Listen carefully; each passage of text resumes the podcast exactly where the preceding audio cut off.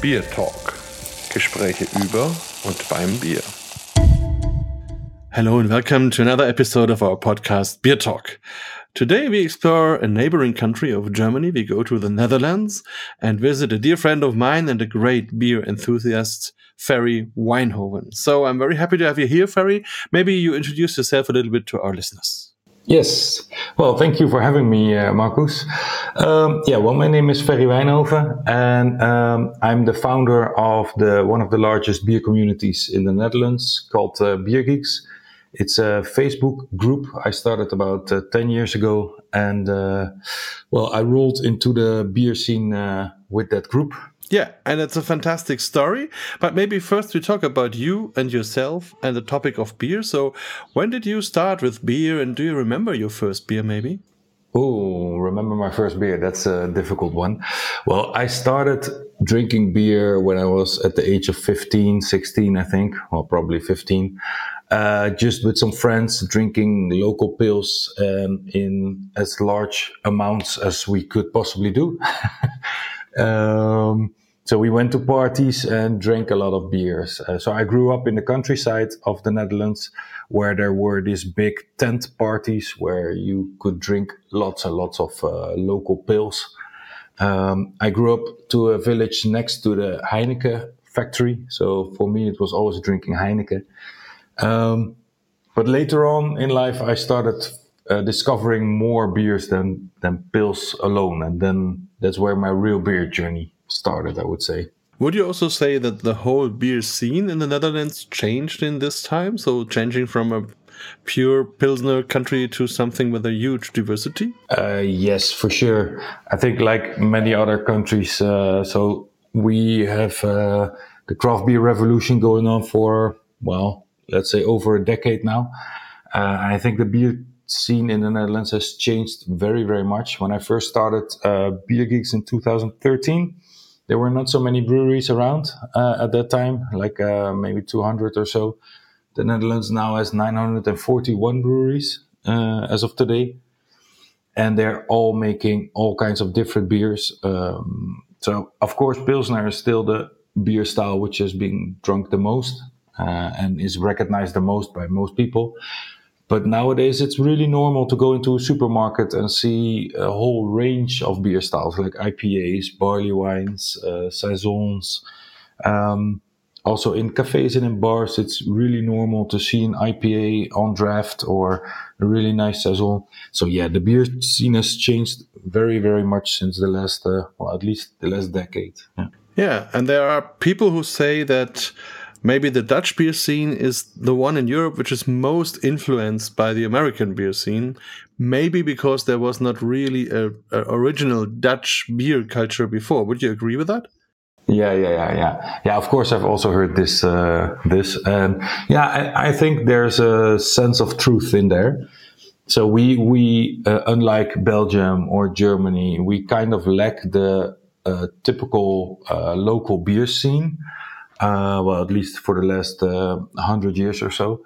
Um, so, yes, when we started looking at other countries and started experimenting, I think uh, the United States was one of the most uh, influential countries for us. And we, we, we, we took a look at that and tried to copy it, tried to learn from it. Uh, so, yeah, I, yeah, I tend to agree. And is there also a close relationship between Dutch and American brewers, or also between Dutch and Belgium, or German, or Danish, or whatever? Yeah, that I'm not really sure of. Uh, so, of course, we have a lot of close relations with the Belgian brewers uh, and the brewing scene and the German brewing scene because it's our neighboring countries. Americans also, I know of uh, like a big collaboration between uh, some breweries in Portland and a couple of breweries in Utrecht. And that was like also like 10 years ago when they exchanged ideas and they exchanged uh, beers and made collaboration brews. So, um, yeah, there, there is something going on there for sure, uh, but probably less than I would say Belgium and Germany. And would you say the Netherlands is just one beer country, or also are there also regional things in, in one part of the country and in other ones? Overall, I would say it's like one beer country. Um, but if you look closely, then you can see some local influences. but it's mainly uh, also um, when you look at neighboring countries, for instance, uh, at the German border uh, of the Netherlands, it's the, the, that region, that area, it's more common to drink more German beer styles than, than for instance, the Belgian beer styles. Uh, when you look at uh, Brabant, which is closer to Belgium, it's quite normal to see a lot of Belgian influences there. Also, the Dutch breweries are, um, in the southern part of the Netherlands, brewing more Belgian style beers and breweries close to the German border are making more German style beers, like an alt beer or a, a Kölsch uh, alike. Um, so yeah, but overall, I would say we have like one one big beer scene with some minor differences between regions. And almost 1,000 breweries. So that's really a huge amount, a lot of breweries, even more than, for example, Belgium. And, and yes and two thirds of German. So it's it's a, really a big number.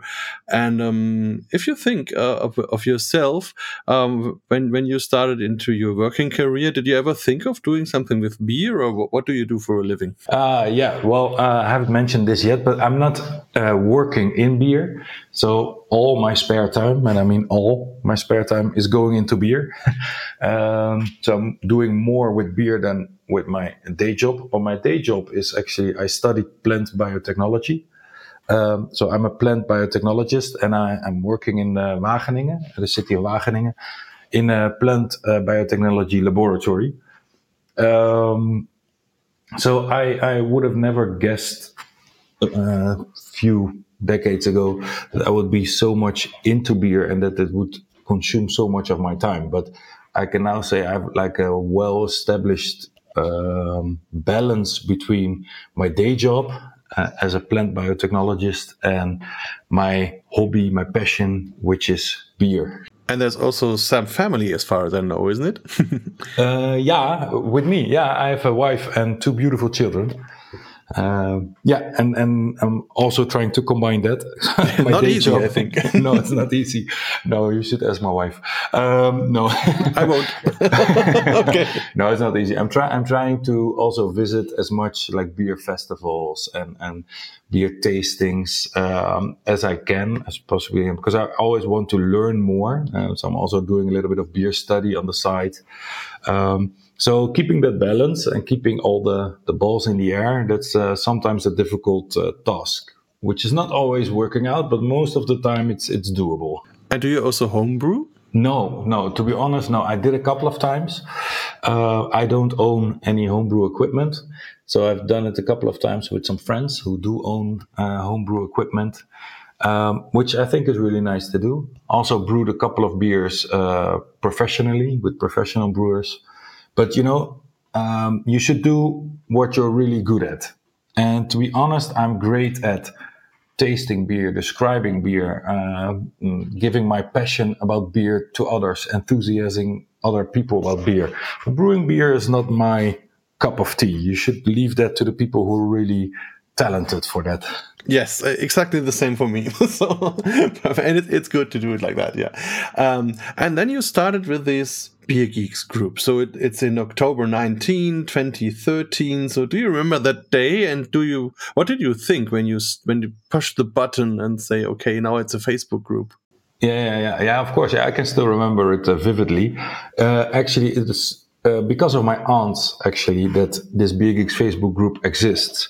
Um, at the time, it was 2013 there was a television show uh, on the Dutch television, but it was actually a Flemish uh, television show was called Tournee Générale. It was a great show with a couple of uh, old guys in an uh, in an old van going uh, to the countryside of Belgium, just visiting one brewery after the other. They got tours and they got uh, a tasting, and that was a really great show to watch. So I was watching that with my wife. I think like every Friday evening or so. We were buying beers at the supermarket, Belgian beers, and enjoying the show with a couple of beers. And I started finding out more and more about beer, which I really liked and loved. And I thought I would just uh, put it on my, my Facebook timeline. Just, I thought everyone would love the journey I was taking. Let's put it like that. Um, so for a couple of weeks, I was just exploring all of the the Belgian beers which I could find, putting it on my Facebook and really getting more and more into beer. And then I remember I got a phone call from my mother. She was saying, Well, son, you're really into beer right now and you're posting so much about beer. And I thought, yeah, it's really nice, right? That I'm uh, taking uh, all of you on a beer journey. I thought people would really want to see that. Well, my mother responded like, yeah, I like that, but your aunts don't really like that anymore because they only see beer on their timeline because of you and they defriended you. Oh, and they thought you're an alcoholic now, yeah. yeah. So I thought, well, that, that's not that's not an option. That's not the way I want it to be. I just want to take some people along on my beer journey. So then I thought how to how to remedy this, and then I just thought about like having a, a closed group. You, on Facebook, you can start a group uh, and you can close it for the others. So I just thought I invite some friends, which were also enjoying the show, also enjoying some beer, taking the same journey as me. So I just thought I invite some friends and we could talk about beer in a closed setting, closed surrounding. So that's what I did. I uh, talked to some friends. I can remember it really well. I was at a friend's um, birthday party on a Friday evening or so, and then was discussing this with with uh, with them, and they said, "Well, you should do it. Just start the group." And then the next morning, I started the group, invited those people. Uh, uh, but then, yeah, of course, it was very much fun. We were talking about beer, but in a few weeks already, people started to invite other people as well, which was really nice. But then, like the ball started rolling. Then I, I started with around 20 people, I think. And after a few weeks, it was already like 200 and after a few months it was uh, almost a thousand. And so this ball started rolling and, and couldn't be stopped. And now we're i think at almost 17000 members Yes, yes. I was just looking today. It's sixteen thousand nine hundred and two. yeah, yeah. so yeah. we will record today. I just have to mention the date for the people. It's it's uh, July sixteenth. So very interesting. Maybe when when you listen to the podcast, we are already close to twenty thousand. I don't know. Yeah, but that's yeah, that's really a huge number. Yeah. And and and it's also hard to overlook all this. And um, yeah, so it, it really it it it's now a movement. We could say. Yeah, yeah, yeah, for sure. Yeah, it is. It is uh, hard to overlook. Um, so, like I said, I started this uh, on my own, and but at a certain point, it was just too much for me to check uh, every post and to like every post and to see if everyone was well behaving, etc. So, I asked a few people who were really active in the group to be my uh, administrators. So, at this moment, we have four administrators, including myself. So. Um, to oversee everything and see if everything goes well the way it should in a group of this size and that's going really well and, and yeah you say a movement i would say yeah it, it is a movement uh, so we we visit each other we look each other up on beer festivals we host beer tastings we do uh, walks, uh, city walks. So we organize city walks where we uh, walk for a kilometer of 10 to 15 while visiting three or four breweries. Um, we do all kinds of stuff. We have a yearly uh, charity event uh, where we raise money for the ALS Foundation, uh, which we do for the last five years now. So yeah, it's it's really it is a movement, and and I'm really proud to be the founder of that.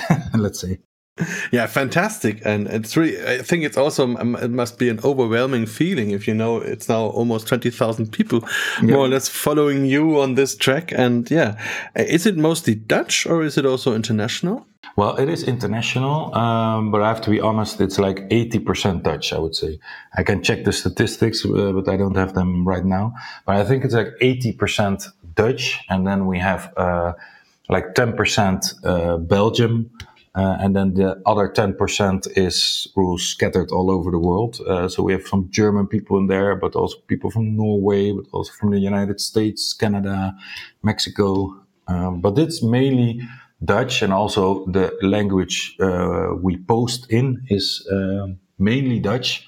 But of course, if every now and then someone posts in English, people will respond in English, and that's that's also perfectly fine. Yeah, and we will put, of course, the link in the in the show notes so that people can join the group. And of course, it's it's a great source of information. Also, if people want to travel to the Netherlands, for example, and yeah. find breweries and find informations and guides and whatever, so that's a fantastic uh, thing. So I'm also a member because very good. So. Yeah, we, we, have one, we have one great example for this, and it's called the Beer Geeks World Domination. So we created a map, a Google Maps map where we pinpoint the interesting beer spots in the world uh, because we are with, well, let's say 20,000 members and we travel a lot. And we would like to have the experiences uh, being caught in like a, a, map where we can see the experiences from the people from the group. So not a paid review or whatever, but really the reviews from people from the Beer Geeks community. So what we now have is the Beer Geeks World Domination map where you can overlay it onto Google Maps and you can see every interesting beer spot in the world with a short description of someone from the Beer Geeks community, uh, the Beer Geeks Facebook group. This is like one of the, the examples of what, what we can do as a group and what advantage we can have. So uh, there's no paid reviews. You can just check it out and see what other members from this group thought of that spot, uh, if they would recommend it or not, and why. Yeah, and the name is great. The World Domination Maps. yeah, yeah, yeah, yeah. That's uh, it's uh, also someone's invention. It's great. You can just check it out. It's a website. So Beer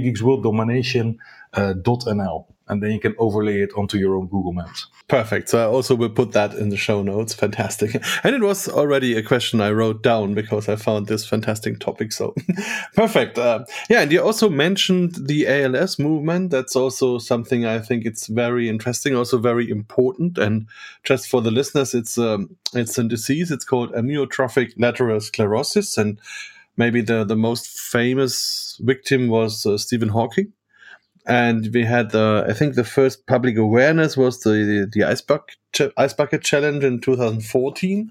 So, and you, how did it come that you um, support this movement? Well, um, that's because was one of our members uh, from the very early days, so end of 2013.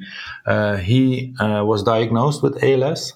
Um, so he was like one of the uh, members that was below the 100 uh, when he entered the group. So he was really uh, early adapter member, and he was diagnosed with ALS. Uh, uh, he was called Oscar Wagner.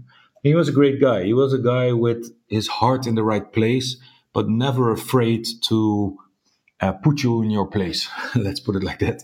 So he would he would really like. In Dutch, we would say grote bek, maar klein hartje, meaning he could shout a lot, but his heart is in the right place um, really an active member as well. So he joined us and he already was diagnosed with ALS at that point. Um, and ALS is a very um, how is it, aggressive disease. So you can you can see very clearly what's happening to a person because they lose all of their functions, um, except the brain still remains intact, but the body lose, loses its functions. So you could see really actively what was going on with Oscar. Um, and also, of course, we met him a few times at beer festivals, etc. And every time we met him again, you could see that the disease was progressing and was getting worse. Um, and he, of course, also knew that. And that made quite an impact to a lot of people in the group because he was a very active member. He was a very loved member. And in 2015, he decided uh, that it was enough. Um, so he was really at the end. So in 2015, um, he he ended it, and like I said, that made a huge impact to to all of the members of the group. Um, and we got really aware of what the disease ALS is and what it what it what it can be and what it looks like. So um, when our Facebook group was five years old, so that was in 2018, one of the members just shouted something in the group saying, okay, which brewery is going to brew like a birthday beer for this, for this Facebook group? Because we are always reviewing beers from breweries and you have to be aware that all of the Dutch brewers are also in this Facebook group. So they read everything. So, so one of the members just said, well, who of the Dutch brewers is going to brew like a, like a birthday beer? Because we exist for five years now. And it was Ronald van der Streek from uh, from the Streek Beer in Utrecht who said, "Well, I, I'm I'm I'm willing to to do that. I'm up for the challenge, and I would love to brew a beer uh, for this Facebook group." But he just immediately said, "If I do that, let's put a charity event next to it. Let's let's sell the beer, and from the profits we donate to a charity." And then the question was, which charity? And for us, that was immediately clear. Okay, there is only one charity we could think of at that moment, and that's because of Oscar Wagner, and that's the ALS Foundation. So that's that's how this this whole beer geeks beat ALS because that's how we call it beer geeks beat ALS. That's how this whole movement started uh, because of the five years birthday of our Facebook group. And that year, um, Ronald van der Streek, myself, and uh, the one who initiated the idea, Marcel Demnoy van Dem, we started this this um, we started this movement and we decided to brew a beer. And the idea was just to brew a beer and have the profits be donated to the ALS Foundation. But then more and more brewers, they reacted, responded to this idea like, can I help or what can I do? So then we decided, okay, let's brew a beer with as many Dutch brewers as we can find. Let's make one big collab out of it. And in the end, we brewed a beer called Body and Soul with 57 Dutch breweries which was really nice, uh, nice establishment and a nice, great day. a bit chaotic, brewing beer with 57 uh, breweries all in one. So they were all together in one place? Yes, yes. We, we were at uh, Van der Streek Beer in Utrecht and all 57 brewers were present. Breweries were present. Of course, we're not brewing 57 all in one kettle. uh, the, so the, the Van der Streek crew was brewing the, the beer, but uh, I, of course, also helped with adding the hops and someone else helped with uh, malting and someone else helped with cleaning the kettles and but we were all present and we had a great day uh, we ended with a barbecue and lots of beers of course and that in the end became the beer body and soul. That was the first beer we brewed for the beer geeks beat, beat als uh, movement. And besides that beer all of the members of the facebook group also started asking what can we do? So you are brewing beers but what can we do? And then all of a sudden, there were all of these auctions where people auctioned off their, their limited or vintage beers from their cellars just to have the money uh, in, uh, donated to this ALS foundation.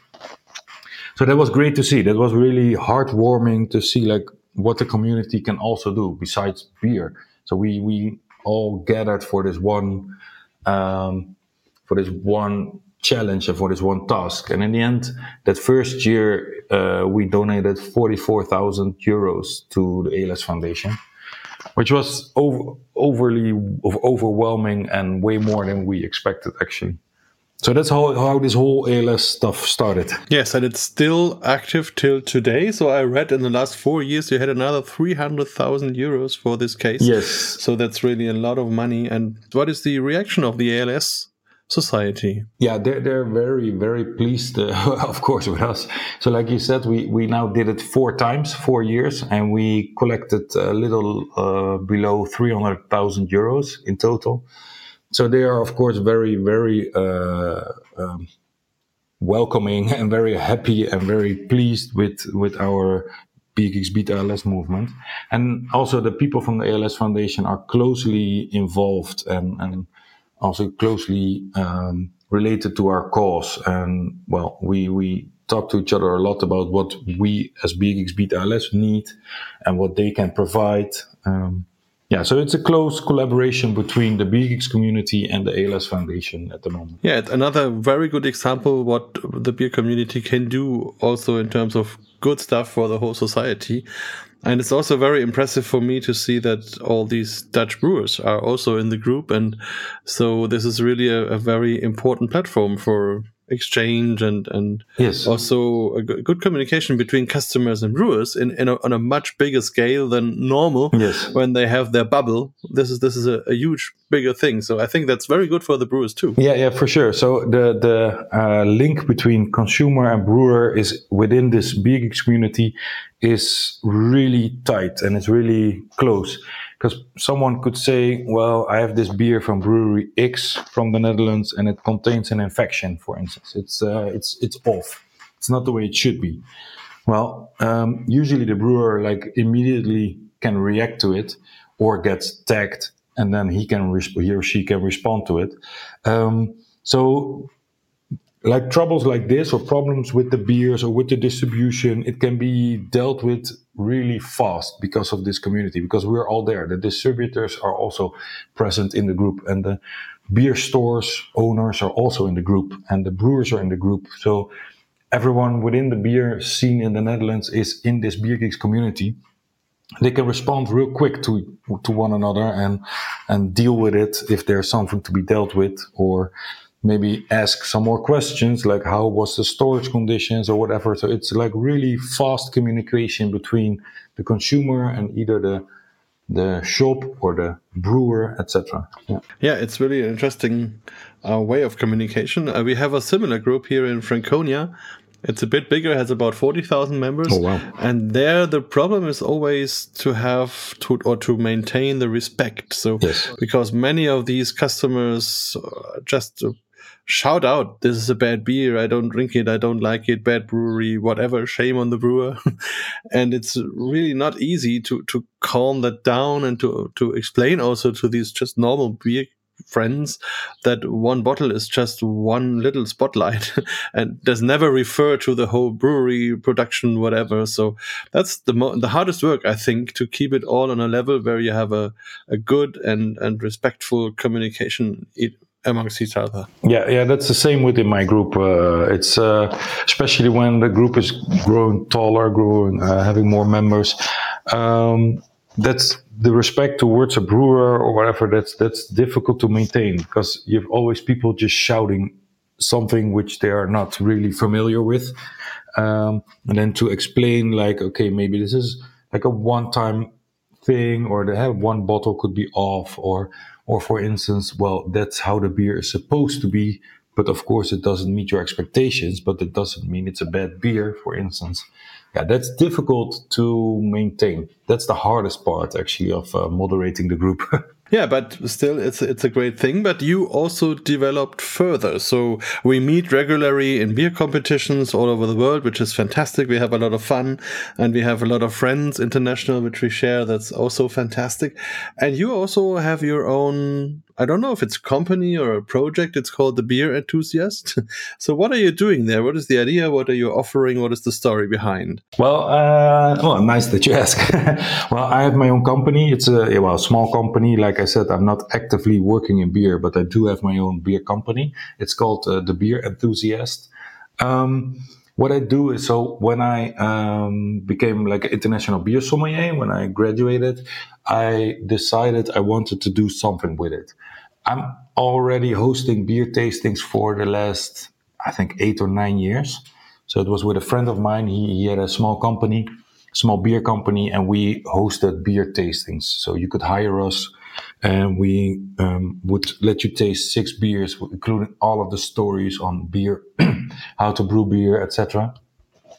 Um, but my friend he decided to stop, uh, so he had a lot of stuff going on with his personal life, and he said, "Well, I, I'm I don't have time for the beer anymore." So he stopped his company.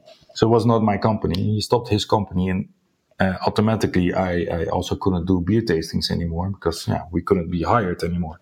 So when I graduated uh, as a beer sommelier, I decided, well, I want to pick it up again. I want to do beer tastings. I want to do maybe give some advice to uh, to the horeca, so to the uh, hospitality industry, or you know stuff like that. So I started my own company called the Beer Enthusiast, and um, what I'm doing right now, I'm doing a lot of uh, beer tastings.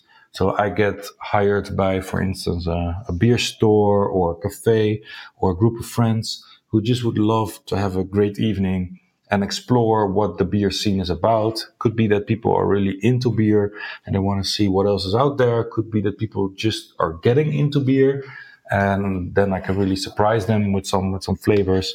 Um, so that's what I'm doing with the beer enthusiast at this moment. Um, so a lot of beer tastings all over the Netherlands. So I went from last couple of weeks, uh, last three weeks, I had six beer tastings. So one in Rotterdam, one in Wageningen, Utrecht, in well, a lot of places in the Netherlands. And then I just um, I just provide uh, people with a great evening and show them what what the beer scene can be like and what beer can taste like. I also make some snacks to go along with that to see how does a certain flavor influence your tasting of beer, etc. Uh, talk a lot about beer, the brewing process, beer styles. So that's mainly my focus right now with the beer enthusiast. And that's just because I really love talking about beer. I have a lot of great passion for beer. I'm excited about beer. I'm really enthusiastic about beer. And I want to take people along, uh, and that's what I do with the with my small company. Yeah, and it's fantastic. Uh, I also love to do that. And what I also experienced when I was in the Netherlands, that you have a fantastic train system, so you can easily go from every place to the other in the, in the whole country. And that's and of course you have the same problem as in Germany, so you normally should not, and you are not allowed to drive and drink. So how do you do it with your tastings? Do you send the beer there, or do they already have the beer, or are you driving there, or how do you do it? Um, depends a little bit on the uh, which tasting it is. So I also do a lot of tastings for beer stores where we are um, exploring like what does the store have to offer. Then I don't provide the beer myself, but I, together with the owner of the store, we choose uh, six beers from their store, which I think is really great. It's a great story, um, but it's also diverse enough to make a great evening. Uh, so then I don't have to bring the beer. That's that's already uh, one advantage. But I al- almost always drive with my car because I have a lot of stuff to bring. I have my glasses to bring. I have uh, well the snacks I need to bring. Usually I have to bring a beamer and a screen. So I'm always driving by car. Usually, well, like 99% of the time. Um, but of course, I also I've always tasted the beer in advance, so I know what the beer tastes like, what are the tasting notes, etc. So during the tasting, I usually also pour a little bit in my glass and I drink along with the people who are having the beer tasting, but I don't drink as much as they do. they don't notice, or I hope, well, my aim is for them to think I'm also joining them, but I'm actually drinking way, way, way less, just a few sips per beer, and I could easily uh, toss it and pour the next one and just also go ahead with the journey like what what do you see about the beer? What can you smell? And then i'm joining them in that in that part but i'm not drinking as much as they do so in in in the end i, I can still uh, in a safe way and, and a legal way drive my car home and usually when I come home, I'm really still a bit uh, high on energy because well, I'm really enthusiastic and then I'm high on energy.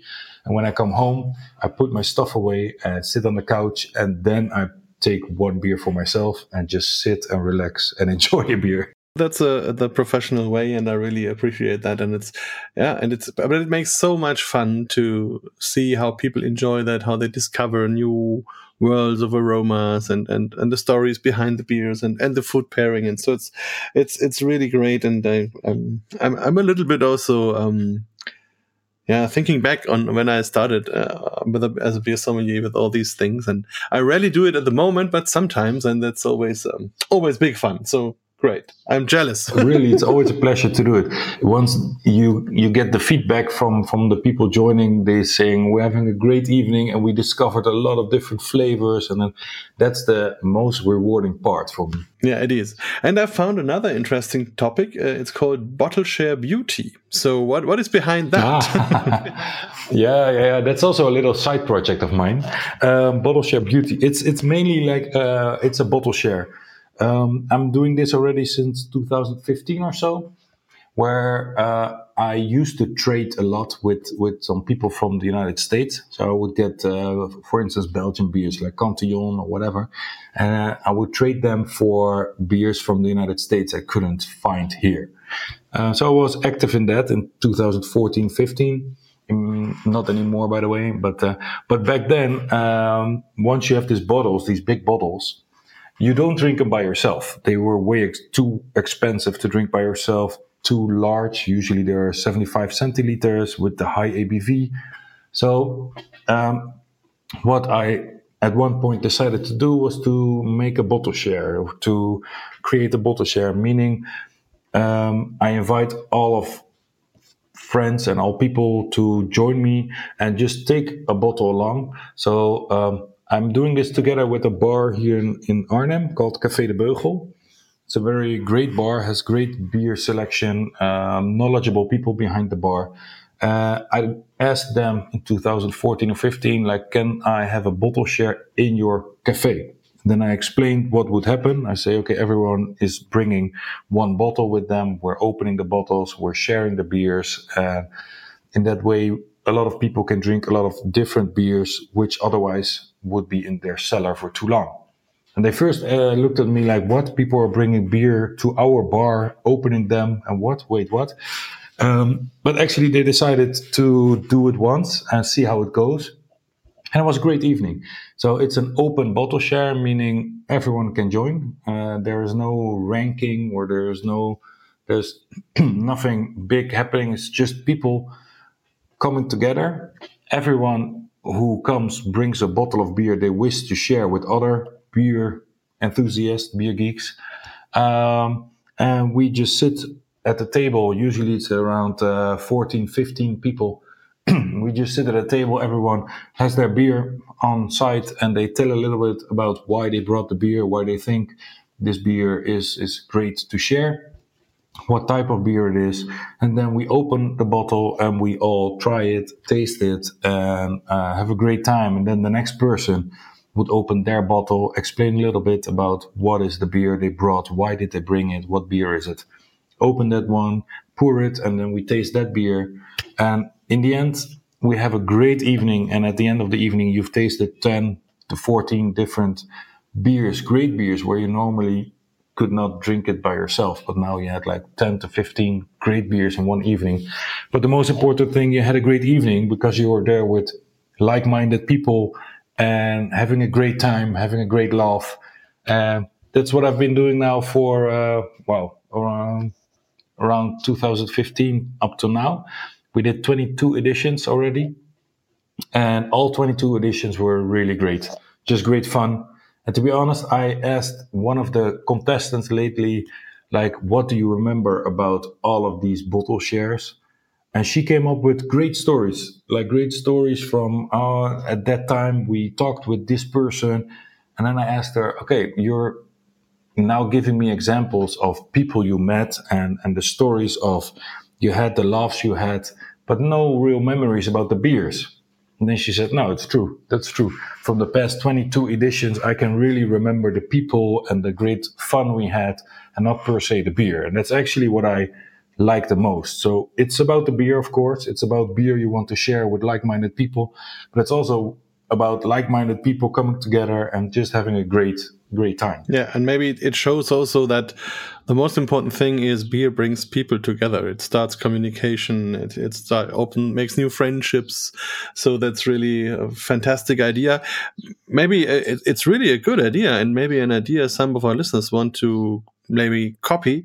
But what what what what would be the argument for the cafe? So because the, I can understand that the owner says, okay, you bring your own beer, you drink your own beer, and you leave afterwards. So what what what is their profit of it? It has actually more profit than you would, uh, first of all, think of because. Um, well, we have this agreement with the bar. Like we, like I said, we did it already 22 times. Uh, so we are now used to it. But we made an agreement. A few agreements are uh, are those. Um, every person joining the bottle share buys two consumptions from the bar. So it could be a beer, but it could also be a, a, a Coca Cola or Seven Up or whatever. Um, but what we see now a lot is that people joining the bottle share, they start uh, early, already like hour or two earlier, and they uh, come to eat at the bar. So they have their profits from people going, coming there early, uh, having some some bite to eat.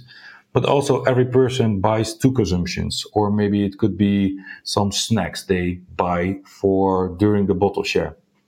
So the bar gets some profit from, let's say, 10 to 15 people just sitting there, all enjoying each other's bottles, but also enjoying the snacks from the bar or two consumptions from the bar. So that's one. So they make a profit. Uh, but the other one is also the visibility. You have inside your bar, you have 10 to 15 beer geeks, which is your target audience. So this bar in Arnhem, they have a great beer selection and people joining this bottle share, they are coming from Rotterdam, they're coming from Amsterdam, they're coming from Brabant. And next time they're in Arnhem, they know this bar now. They know, oh yeah, right, Café de Beugel. It has really a great beer selection. I was there with the bottle share. Let's see, let's go there for a beer.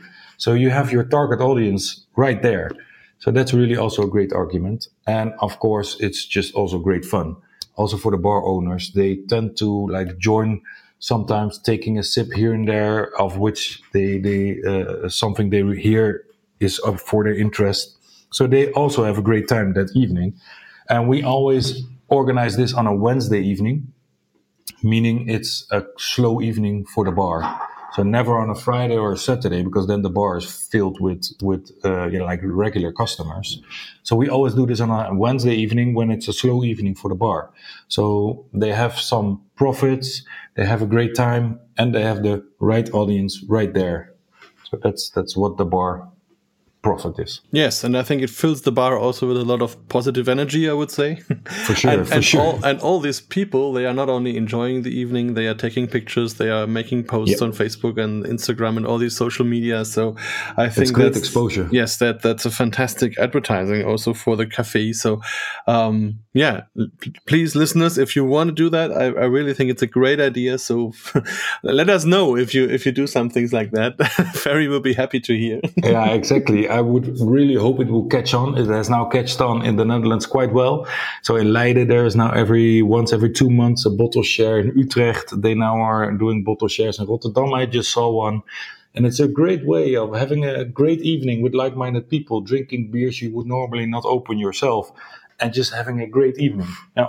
Really fantastic. And that also leads me a little bit to my last question. So, um, first, maybe if people want to discover the Dutch beer scene. So, I, I know it's hard to re um, recommend special beers or specific breweries, but uh, what would be a good way to start if you if you say people come to let's say Amsterdam or, or Rotterdam or somewhere and and want to have a first look into the Dutch beer culture? Well, we have we have great beer cities where where you can have a complete day filled with with beer and and nothing else. Uh, cities like Amsterdam, um, but also Rotterdam, Haarlem, they have great many many breweries and many great bars to visit.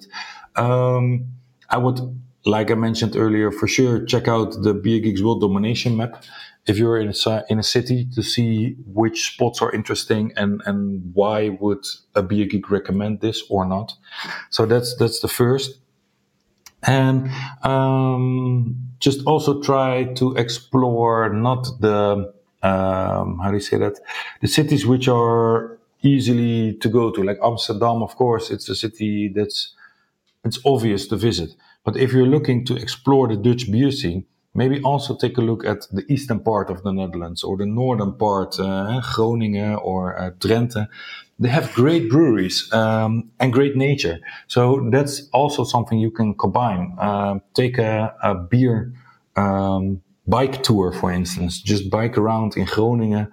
Uh, there are great breweries there. There are great beer spots there. There's a lot to discover. Um, so my advice is not to focus on things you would assume, but also take a look at the, the not so obvious spots in the Netherlands. And I'm happy, or me, or one of my members are very happy to give you some advice. If you just ask the question, uh, wh- where should I go? Or I'm, I'm, heading to this city. What are the greatest beer spots? We can give you mm, as much advice as you would like, or even more. Or even more, usually more. Yeah, fantastic. I also enjoyed uh, Utrecht uh, very much uh, to be there. A fantastic city, and I think that's that's the most important thing. So you just go there, enjoy the cities, enjoy the country, the people, the culture, and of course the beer. so I think yeah, yeah there are not many sure. Germans. Yeah, Utrecht is also a very very great example of a big beer city. You can spend a couple of days only doing beer stuff in Utrecht and not have seen anything touristic in Utrecht. So there's there's a lot to explore. Yeah, and in many ways also um, also there's a lot of, of positive examples in terms of traffic and um, public transports and all these things. So yes, um, really, thanks a lot for this insight into the Dutch beer scene and into your work for the Dutch beer scene. And uh, of course, I wish you all the luck for the upcoming events and years and things, and and and keep on with this ALS project. Uh, really, it's it's a it's a fantastic thing. And thanks a lot, and thanks a lot for your time. yeah, no problem. Thank you for inviting me. It was great. BierTalk, der Podcast rund ums Bier. Alle Folgen unter www.biertalk.de.